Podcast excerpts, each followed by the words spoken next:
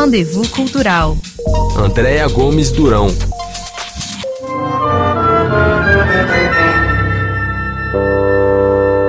Franz Kreisberg, o pioneiro na expressão das artes visuais como arma em defesa do meio ambiente. Heitor Villa-Lobos, o compositor que levou o ecletismo da cultura popular à erudição. Em comum, mais do que artistas autodidatas, plurais e autores de obras extremamente intensas, ambos traduzem em suas produções a paixão por um Brasil muitas vezes não visitado nem mesmo pelos próprios brasileiros. No ano em que se celebra o centenário da primeira viagem de Villa-Lobos a Paris, o espaço Franz Kreisberg promove o diálogo entre esses dois artistas que traduziram em suas obras uma fascinação incansável pelo Brasil. A pesquisadora Anaïs Flechet mestre de conferência da Universidade Paris-Saclay, destaca esse momento da vida do músico brasileiro. Essa data de 1923 marcou realmente o início da, da carreira dele como compositor. Claro, o Villa-Lobos já tinha recebido um primeiro reconhecimento no Brasil, com a participação na Semana de Arte Moderna de 22, mas antes da viagem para a França, ele continuava muito pouco conhecido no, no próprio país. Realmente foi a conquista de Paris, a conquista da Cidade de Luz, que deu alas ao Vila Lobos como compositor e como artista completo.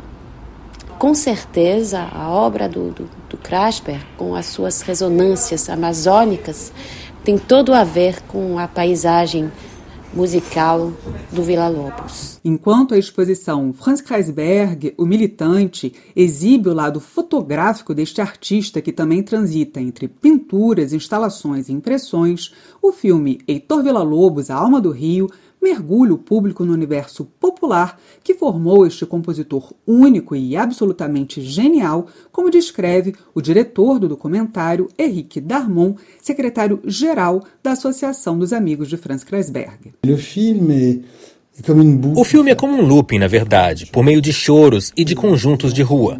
Começa pelos grupos de rua, porque Vila Lobos, quando criança, andava pelas ruas ouvindo esse tipo de música. E o filme também acaba nas ruas, na Feirinha de Laranjeiras, uma feira em uma praça do Rio de Janeiro.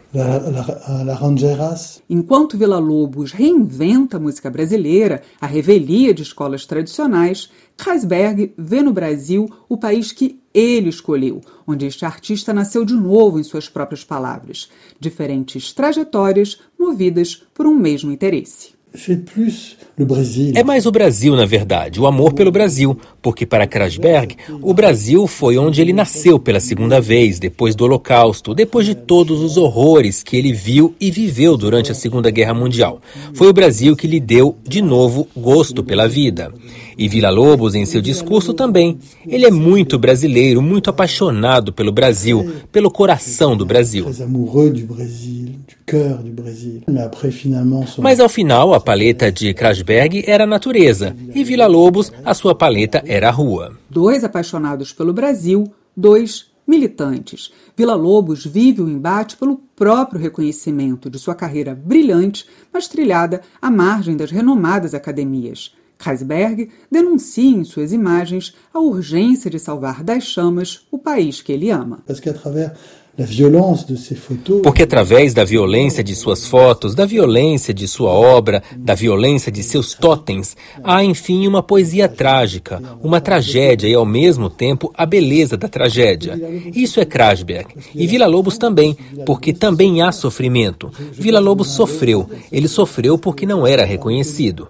Estranhamente, é um homem que lutou muito, muito, até os anos 35 para ser reconhecido. Uh, pour être reconnu.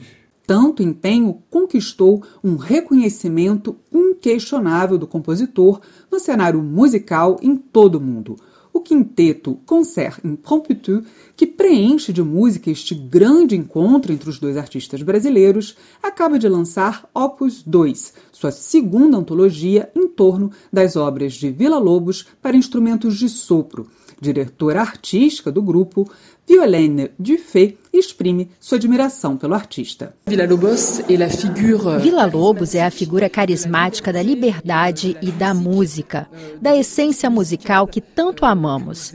Por que Villa-Lobos? Porque ele sozinho representa um músico sem igual. Autodidata, ele é também o sincretismo, a mistura de toda essa rica cultura brasileira. Krasberg é également une figure du Brésil. Krasberg também é uma figura do Brasil muito especial na arte contemporânea que transmite uma mensagem universal, universal e humanista, como Vila Lobos. L'instar de Villa Lobos, a exposição Franz Kreisberg, o militante, pode ser visitada até 22 de abril neste espaço que projeta a obra do artista e que fica no 15º distrito de Paris. Eu sou Andréa Gomes Durão e este foi o Rendezvous Cultural. Até a próxima semana. Música